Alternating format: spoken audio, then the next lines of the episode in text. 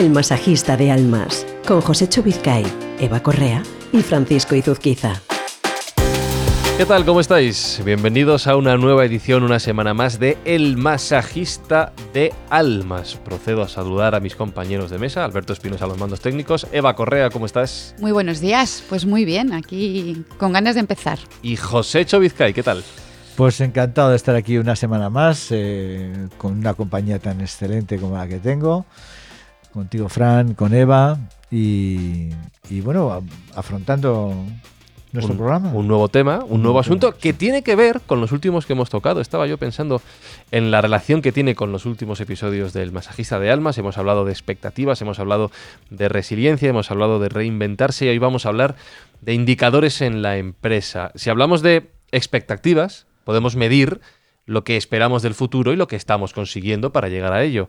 Si hablamos de resiliencia y de reinventarse, podemos también hablar de cómo vamos cambiando esa evolución, bien del profesional, bien de la propia empresa, a medida que van ocurriendo cosas. Y para ello es importante tener en cuenta esos indicadores.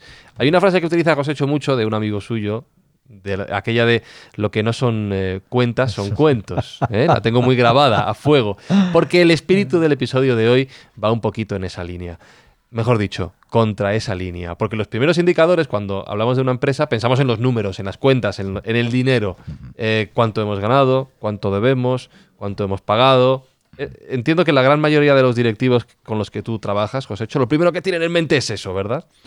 Pues sí, principalmente eso, mm, esa frase, fíjate que, eh, que la dijimos en hace ya hace muchos, tiempo, sí. muchos, programas, eh, a mí me dejó patidifuso cuando la oí, ¿no? Pero realmente la persona que la dijo mm, eh, creo que, que, que, no tiene tanto éxito financiero como el deseaba. ¿no? Uh -huh. Lo que no son cuentas son cuentos. Efectivamente. Mm, yo creo que no es así. En la, en la, en, la empresa, como, como, decías al principio y como es un poco el título de este nuevo programa, hay muchos indicadores. Mira, yo hace unos eh, unas semanas estaba como participaba como asesor externo del, de un consejo de administración eh, de una empresa familiar eh, fuera de España uh -huh. y, y, y, me sugirió esta, esta, este tema. ¿no? Y lo, que, lo que hablábamos y lo que principalmente se hablaba allí eran de ratios. ¿no?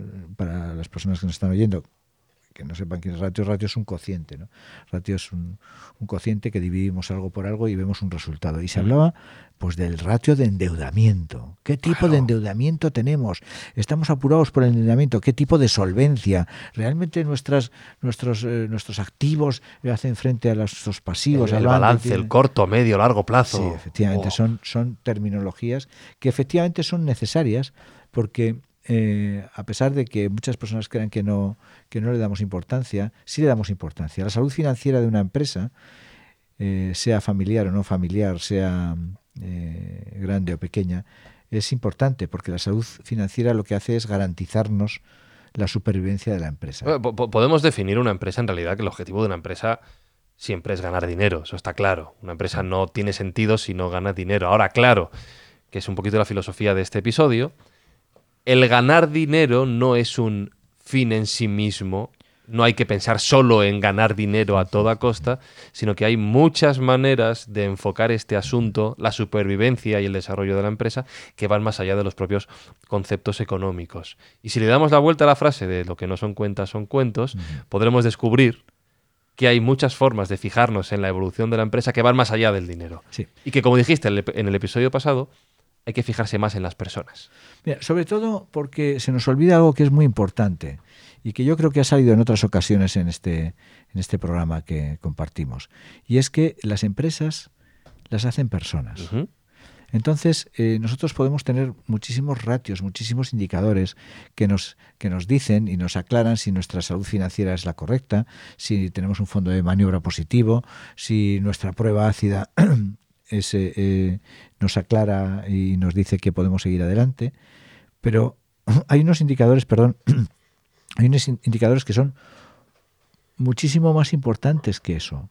Son los indicadores de bienestar, ¿eh? de ambiente laboral, de, emocionalidad. Hoy no tenemos con nosotros a nuestra psicóloga de cabecera, Teresa, pero hablaría de la importancia que tiene la emocionalidad. ¿Cómo conseguimos esos objetivos? ¿Cómo conseguimos esos ratios? ¿Por qué eh, en un consejo de los muchos que participo o, eh, y que cada vez más eh, gracias a Dios se hablan de, de, cómo están anímicamente nuestros equipos, cómo están, eh, qué indicadores tienen, qué indica ahora se ha puesto muy de moda, muy, muy, muy de moda en el mundo el wellness empresarial, ¿no?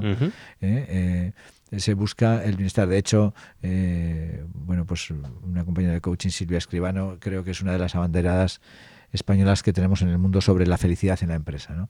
Esto que a, antiguamente era un tema baladí, hablar de felicidad en la empresa, te, te, decían en la empresa se viene ya feliz, ¿no?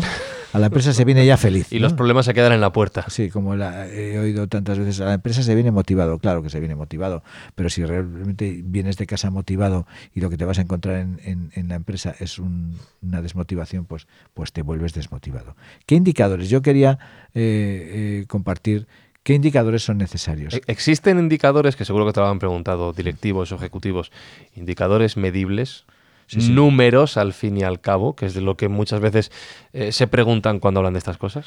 Bueno, de hecho todos los indicadores, eh, todos los indicadores de, de este tipo de, de, de, aspectos deben ser, deben tener una parte numérica. Uh -huh. ¿eh? no, no, no solo eh, hablamos de eh, cualidad, sino tiene que ser también cuantitativo. ¿no? Hay indicadores de bienestar, hay indicadores de eh, habilidades y hay indicadores sobre todo cuando hacemos unas eh, encuestas globalizadas de qué tipo de, de, vida estás llevando dentro de esta empresa. ¿no? Si realmente estas te permiten conciliar. Yo cuento siempre la historia de, de eh, un caso que viví y es que eh, en una empresa paraestatal en España, en la que yo participaba como directivo, eh, había un presidente, categoría de director general, que salía siempre a las ocho y media de la noche de su despacho para ver quién se había ido a su casa. ¿no? Esto es terrible, ¿no? pero de esto estoy hablando, no, no os penséis que estoy hablando de hace 50 años, sino que estoy hablando, estoy hablando de hace es, escasamente pues, 25. ¿no? Entonces, eh, esto es lo que no se puede permitir, que todo, todo el mundo esté hablando de conciliación familiar, de bienestar familiar, y nadie sepa cuál es el estado de bienestar de, de, los equipos. Sí, estaba pensando en la parte que hablas de se puede medir dentro del mundo del coaching empresarial. Existe una herramienta muy potente que es la herramienta 360, donde se mide eh, y se analiza las competencias de, de, los profesionales de esa empresa. Y se analiza toda la competencia empezando por, por, uno mismo, por uno mismo sí, claro, ¿no? Sí con una serie de herramientas, que si queréis un día podemos hablar de ello, que sí, es muy interesante. Yo creo que es un programa interesante. Un programa muy interesante, porque entendemos que habrá una audiencia profesional dentro de, uh -huh. de, de nuestros seguidores uh -huh. y, y, les puede ayudar a la hora de que ellos quieran evaluar sus, sus equipos. Y, y bueno, también es verdad que también me viene a la cabeza que una de las maneras de medir realmente la, el bienestar de una, de una empresa es eh, el, la, eh, el, nivel de rotación que hay en los, en los equipos. Lo que dura la gente allí, ¿no? Sí, sí, claro. sí a es ver. un gran indicador, ¿eh? Es un gran indicador. A ver, está bien eh, que seamos capaces de, de, cambiar de empresa, porque uh -huh. eso también indica que somos personas sanas con con ganas de, de, de, evolucionar y de y de eh, seguir adelante, ¿no? De seguir mejorando, claro. De seguir mejorando. Pero también es cierto que cuando uno se siente cómodo y uno se siente valorado y uno se siente eh, productivo en su competencia, eh, quizá no es tan importante la parte económica. Eh, yo en mi, en mi entorno empresarial, profesional, me encuentro con, con personas que se cambian de trabajo por, por, muy poco dinero, o sea, realmente por porque necesitan cambiar por otros aspectos, no uh -huh. tanto por lo, por lo económico.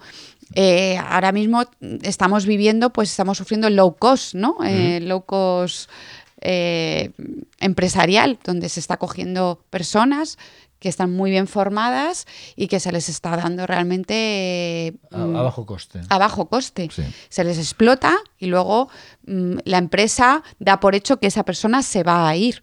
Eso mm, a, a corto plazo nos sirve como, como empresa, pero realmente no estás creando un clima, Claro, ahí es donde voy, una cultura de empresa. una cultura es- de empresa. Es que has dicho dos cosas que me, que me parecen muy, muy interesantes antes de, de preguntarle a José Cho por los propios indicadores en sí. Dos conceptos, que es primero el de cultura de empresa, y cuando hablo de cultura de empresa hablo tanto de esa concepción de, de corporativa global, de grupo de personas a largo plazo, como del hecho de que para medir estos indicadores también hace falta que las personas que están dentro respondiendo a las encuestas tengan la seguridad plena de que nadie les va a, voy a decir, señalar Fiscalizar. fiscalizar por lo que puedan decir en ese test. Vale. Eso por un lado. Y luego, por otro, que también lo has dicho tú, Sí. cuando se mide con esas herramientas Sí. las competencias y la situación, empezando por uno mismo, es que los propios directivos de las empresas tienen que tener capacidad autocrítica para saber que no todo lo que hacen tiene por qué estar bien. Has hecho una pregunta, este, sobre todo el final de, de- de tu cuestión, ¿no? Eh, cuando hacemos estos, cuando analizamos estos parámetros y trabajamos con los con herramientas como el 360 que ha hablado Eva, lo que vemos es la distancia que existe entre lo que tú piensas de ti y lo que piensan los demás. Y ahí vemos si realmente igual tú te estás sobrevalorando, ¿no? No, yo soy una persona muy... De hecho, el, el- el- el- el relato de hoy tiene mucho que ver con esto, ¿no? Entonces, igual tú piensas que eres una persona que, que transmites mucha felicidad a tu equipo y resulta que tu equipo lo que transmites no es eso, ¿no? o, al, o al revés. o al revés. ¿no? ¿eh? Nos O al revés. tendemos, Que te es, más, es más, tendemos a infravalorarnos. Sí, sí. Bueno, eso Pero bueno. globalmente, globalmente es, es así. Eh, eh, tendemos generalmente a infravalorarlos, aunque realmente hay muchos directivos que se so- sobrevaloran. ¿no? Entonces, eh, hay esos indicadores. eh, Fíjate, es curioso. Yo luego os voy a dar una, serie de resultados. Es curioso lo que ha dicho Eva, la gran rotación que existe en las empresas cuando no hay ese, ese bienestar. Eh, Estoy seguro de que todos los oyentes ahora mismo tienen en su cabeza una empresa por lo que han pasado que algo así ocurrió. seguro, seguro, sí. que lo no que- tendrá muy buen recuerdo, Lo seguro. que transmitimos Es que en ya no este- existe eso de nuestros padres, perdón. de 30 Nuestros años. padres, no, pues yo he estado en el banco 40 Sí, sí, años sí, sí. y yo empecé de botones y he Tienes que coger terminado un, un siendo... contrato indefinido, hijo. ¿no? Eh, Eso sí, ya sí, no vale sí. nada. No, no, ¿no? vale, no vale, no, no. La sensación eh, que tenían nuestros padres y eh, era que eh, permanecer en la empresa era garantía de seguridad, ¿no? Y cuando te decían, no, no, mira, lo mejor es que saques unas oposiciones, y, bueno, que no, que va co- con, algunas determinadas personas que sí quieren hacer ese tipo de, de inversión en su vida y otras no, ¿no? Evidentemente los que estamos aquí, no. No. Entonces, entonces eh, efectivamente, eso es así. Hay una serie de, de parámetros. Por ejemplo, lo que decía Eva, la gente se va y no se va por dinero. Es curioso. Pero la gran mayoría de rotación se van por los jefes. O sea, fijaros, la gente se va de sus trabajos porque no están alineados con sus jefes. Es terrible. Entonces les da igual lo que les vayan a pagar. ¿Eh? Esto no es algo que yo que yo que yo me invente, ¿no? No, no, yo doy fe, yo lo he vivido. Te lo digo en primera persona. Entonces, la- si la empresa no es consciente de que el individuo es el eje, pasa esto. Entonces, pasa pues que, que nos importa un bledo si concilian o no concilian. No, no. Cuanto más conciliada esté la vida de un ejecutivo, yo trabajo con, como sabéis, con varios al cabo del año, y me doy cuenta, ¿no? Que eh, llegan a. Yo te- tengo, tengo eh, algunos clientes que cuando empezamos a trabajar llegaban a su casa a las nueve y media, a las diez de la noche con niños pequeños. No los ven. No los ven por la noche y no los ven por la mañana. ¿eh? Entonces, ¿qué estado anímico va a tener un padre que no ve a sus niños? Un padre que no tiene el tiempo para lavar, para bañar a sus niños por la noche. Un- que llega además, eh, yo esto lo digo muchas veces, que llega cargado de preocupaciones, que se mete en casa con, los, con, con las preocupaciones dándole vueltas. ¿Qué, qué, qué va a compartir? ¿no? Yo creo que hay un desequilibrio entre lo que nos valoramos y lo que nos valoran, a raíz de lo que estás comentando. ¿Qué quiero? De- Desarrollo. Sí, por favor. Eh, quiero decir que cuando hacemos un cambio a mejor, ¿no? porque nos, en otro lugar nos han valorado en positivo Y, y co- y aceptamos un cargo de mayor responsabilidad, por lo tanto mayor remuneración, sucede ahí un quiebre. Y es, bueno, bueno, yo tengo que demostrar Sí. venimos que ya hemos demostrado, ¿no? Ya hemos demostrado nuestra responsabilidad, nuestras competencias. Y por eso te han fichado, claro. Y por eso te han fichado. Pero resulta que cuando te fichan y te vuelven a valorar en positivo y te remuneran. eh, Estás otra vez en la de repente picota. estás otra vez Sí. con la sensación de que tienes que ¿no? demostrar que realmente te, te, mm, te mereces lo que te están dando. Y ahí entramos en que nos auto. De- probablemente nos autoconvencemos de, de- de que tenemos que Nos, estar. nos estamos traicionando a nosotros mismos. Claro, ¿Sabéis final- lo que os- No sé si me explico. Sí, sí, sí. Y entonces entramos ahí en que somos prisioneros de, nuestro, de nuestra propia responsabilidad. Efectivamente. ¿no? ¿Y, se- ¿Y qué pasa? Que la empresa que nos ha contratado dice, ya le tenemos. Sí, sí, sí. Ya está donde quiere, ya, ya está la donde mala queremos empresa, que esté. La mala empresa que nos ha contratado. Y al final esto se trata de un eh, círculo vicioso, de una especie de pescadilla que se muerde la cola, que hay que romper de alguna manera y para la cual, como decíamos antes, hay que conocerse, hay que estudiarse y hay que ver estos indicado- indicadores, lo diré, de los que vamos a hablar ahora.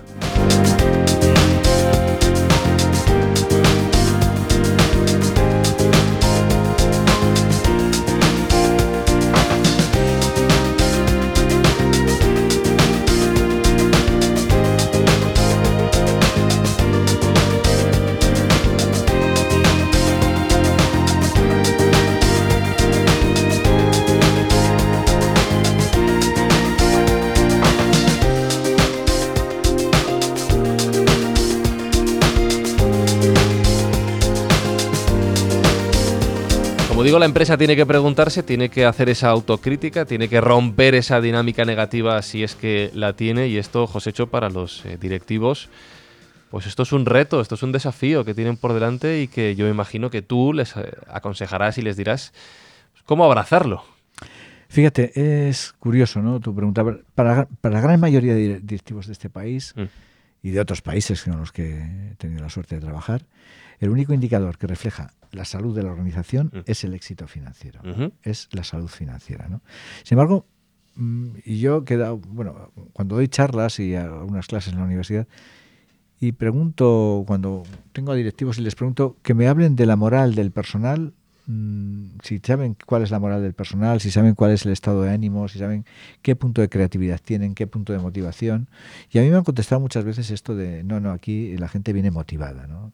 Entonces te das cuenta que hay una ignorancia absoluta, que no sabe si sus equipos están suficientemente motivados para afrontar las necesidades que va a tener esa empresa día a día. ¿no? Voy a dar unos datos, unos datos que ya estamos eh, consumiendo mucho tiempo. Fíjate, el 75 por estos datos los sacó Hey Group en el 2016. Decía, el 75% de los empleados se siente frustrado en su empresa. 75. Por ciento se siente frustrado en su empresa. El 63% cree que la empresa no valora sus capacidades.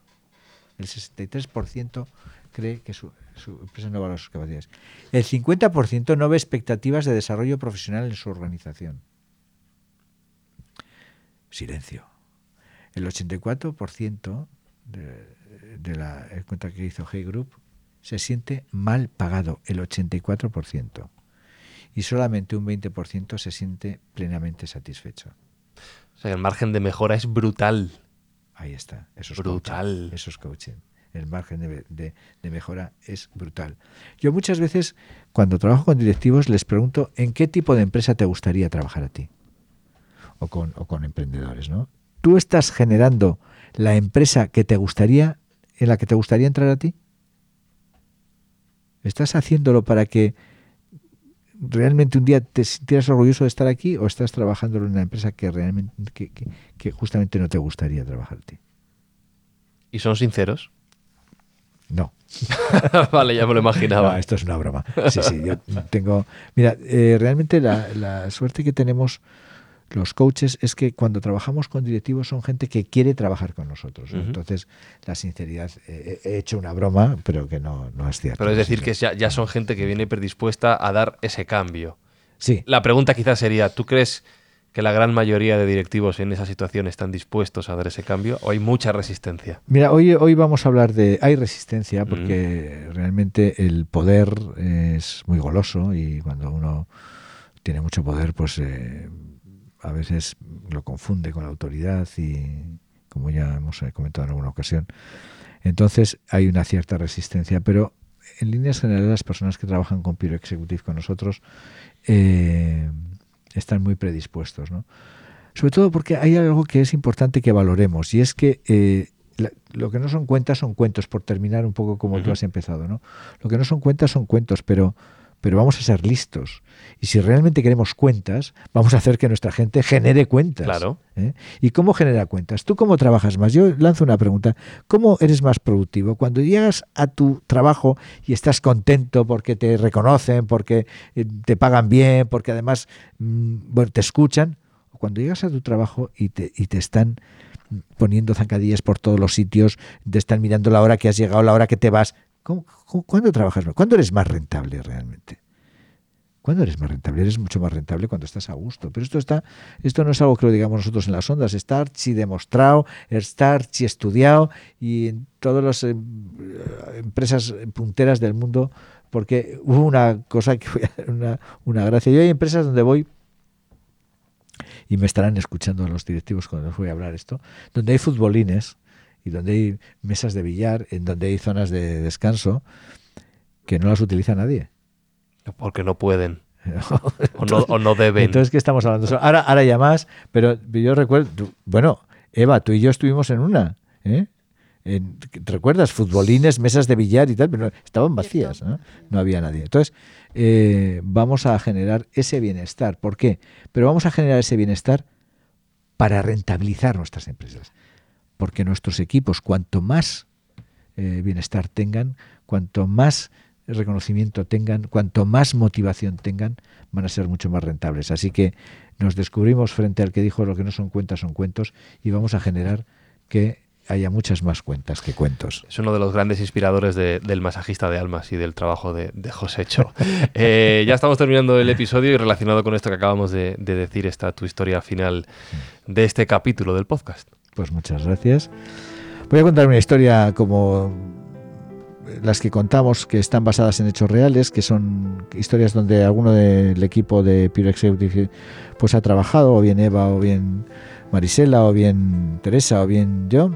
Y este caso fue un directivo, un alto directivo de una empresa financiera en España, al que nos pidieron pues que analizáramos eh, a través de una de uno de los indicadores de parámetros, el 360 que antes nombraba Eva, que analizáramos cuál era el estado mm, global. Y salieron cosas que realmente, bueno, pues impactaron en, en el directivo, ¿no? Entre otras que era un hombre que no escuchaba, era un hombre que buscaba solo su propio, su propio interés, era un hombre mal llamado trepa, era un hombre... Eh, él se sorprendió cuando encontró que sus equipos, sus, los integrantes de su equipo, pensaban eso de él, ¿no?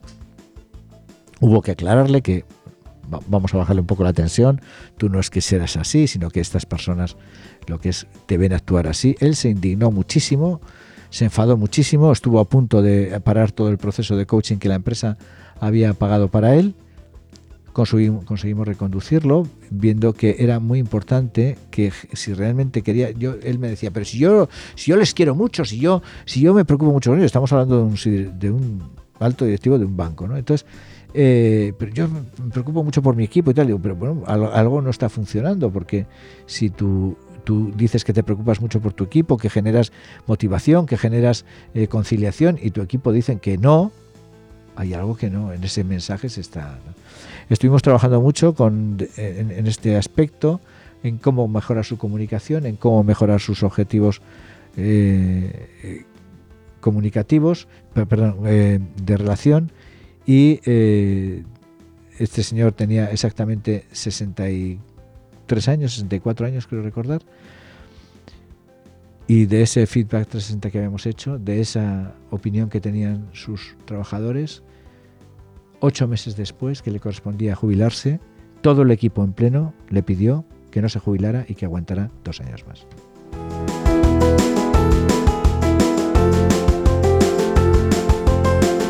Eh, te tengo que hacer la pregunta porque me he quedado con la curiosidad de qué hizo el señor.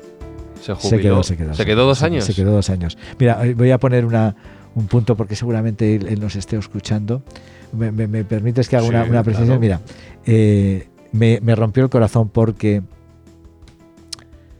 presenta- eh, firmando libros en, la, en el retiro, aquí, el año pasado, cuando presentamos el libro, se acercó un señor que había envejecido mucho, era él, yo eh, le, reconocí cuando se acercaba a la caseta para que le firmara el libro. Me lo extendió así y me dijo, el capítulo, no vamos a decir cuál, el capítulo 23 soy yo, ¿verdad, Josécho? Y le dije, sí, eres tú. Y me dijo, pues gracias. ¿eh? Entonces, él fue, me localizó en la, en la caseta de... de- ¿No estabas tú, Eva? Tú creo que estabas, ¿no? Eh, y, y se acercó y me rompió el corazón porque claro, había un anciano ya. Él había equivocado, pensaba que eh, transmitir a su equipo determinadas cosas se debía hacer como, bueno, es un señor ya con mucha edad, ¿no? Ujú. A la antigua usanza, diríamos, con el respeto a- hacia todos los antiguos usanzas que trabajo con muchos de ellos, ¿de acuerdo? Mm. Pero efectivamente ese ánimo que, que decíamos de mejorar la relación entre las personas, que es de lo que se forman las empresas, es lo que redunda en que el propio beneficio fiscal, si quieres llamarlo así, pueda estar mejor encauzado. Financiero. por- financiero, eso efectivamente. Oye, que para conseguir ese dinero, para conseguir el objetivo de la empresa, todo tiene que estar bien y todo también implica a todos los que están dentro de ese lugar. Así que no podemos dejarlo de lado. Y para esto, este episodio del masajista de almas y el libro e info arroba elmasajistadealmas.com, el correo electrónico que tenéis a vuestra disposición para hablar con Josécho sobre el podcast o sobre lo que consideréis oportuno. Eva Correa, una semana más, un placer. Nos vemos pronto. Y Josécho Vizcay, lo dicho, me ha gustado la historia, por cierto, y me ha gustado el girito final de la visita en la Feria del Libro. Pues muchas gracias a ti. Muchas gracias, Eva. Siempre es un placer y un honor trabajar contigo. Espi a los mandos, cuidándonos como todas las semanas. Fran, un placer, un honor. Y, bueno, gracias a todos los que nos están escuchando por su tiempo y por dedicarnos pues este cariño que nos dedicáis. Hasta pronto.